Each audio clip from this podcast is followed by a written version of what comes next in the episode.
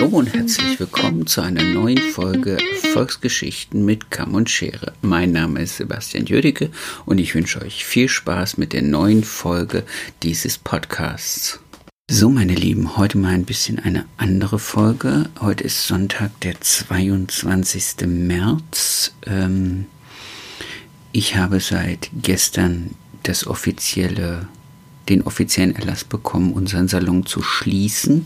Ich bin sozusagen seit gestern im Homeoffice, was mich so ein bisschen auf die Idee gebracht hat, diese Podcast-Folgen ein bisschen anders zu gestalten. Ich werde einige Interviews führen, diese Woche wahrscheinlich sogar. Ähm, einige Gespräche führen können, die wir schon länger vorhatten, die wir aus Zeitgründen vielleicht immer mal verschieben mussten. Das wird jetzt anstehen, aber was auch anstehen wird, ist, ich möchte gerne so eine ähm, QA-Folge machen, also Fragen und Antworten von euch mit euch und zwar bezüglich, was macht ein Friseur, wenn er ins Homeoffice verlegt wird? Also wie geht ihr kreativ mit eurer Zeit um? Wie geht ihr als Unternehmer mit eurer Zeit um? Was sind eure größten Probleme, Sorgen, Nöte im Moment? Womit vertreibt ihr euch jetzt mit dieser Zwangsschließung eure Zeit? Wie sieht es ähm, bei euren Angestellten aus? Wie verbringen die vielleicht ihre Zeit gerade während der Kurzarbeit, während sie äh, in Betriebsferien und Urlaub geschickt würden? Ähm, das ist so ein bisschen mein Wunsch und meine Idee, mal in die Salons, die da gerade draußen sind, reinzuhören und mal zu wissen, okay, was macht ein Unternehmer, wenn er in so eine Zwangspause geschickt wird?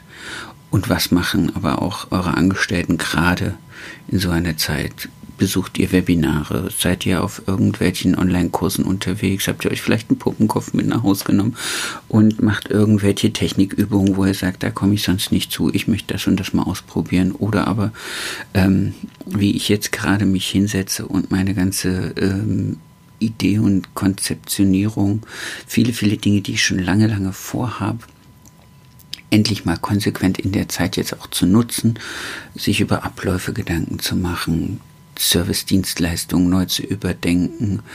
Ähm, also Sachen, die mir vielleicht auch helfen, wenn wir dann hoffentlich bald, bald, bald wieder die Salon-Türen öffnen können, unseren Kunden einfach mal noch einen neuen Mehrwert zu geben und uns am Markt ein bisschen, ja, wieder noch ein bisschen besser zu positionieren. Das sind so die Fragen, die ich gerade habe.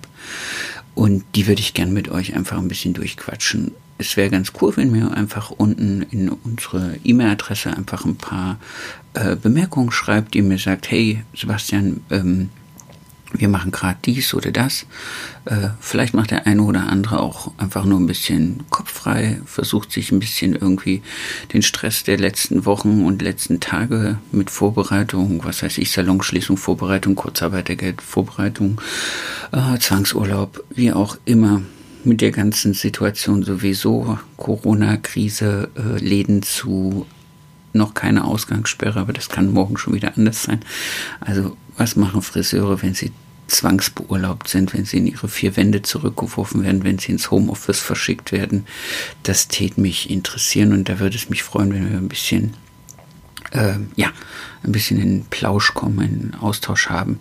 Ich würde vielleicht dem einen oder anderen auch, äh, ja, da draußen eine Hilfestellung sein, zu sagen, okay, oh, ich weiß nicht, wie es gerade aussieht, ich weiß nicht, wie es weitergehen soll. Also schreibt mir oder ähm, schreibt mir. Ich würde mich freuen, von euch zu hören. Bis auf bald, euer Sebastian. Mich aber noch mehr freuen, wenn ihr so gut seid, uns einen kleinen Kommentar da zu lassen, den Kanal vielleicht zu abonnieren äh, und ihn weiter zu empfehlen, weil so kommen wir dazu, einfach ein bisschen zu wachsen, noch mehr Friseure von diesem Inhalt zu begeistern, hoffentlich, und äh, euch weiterhin tolle Interviews bieten zu können.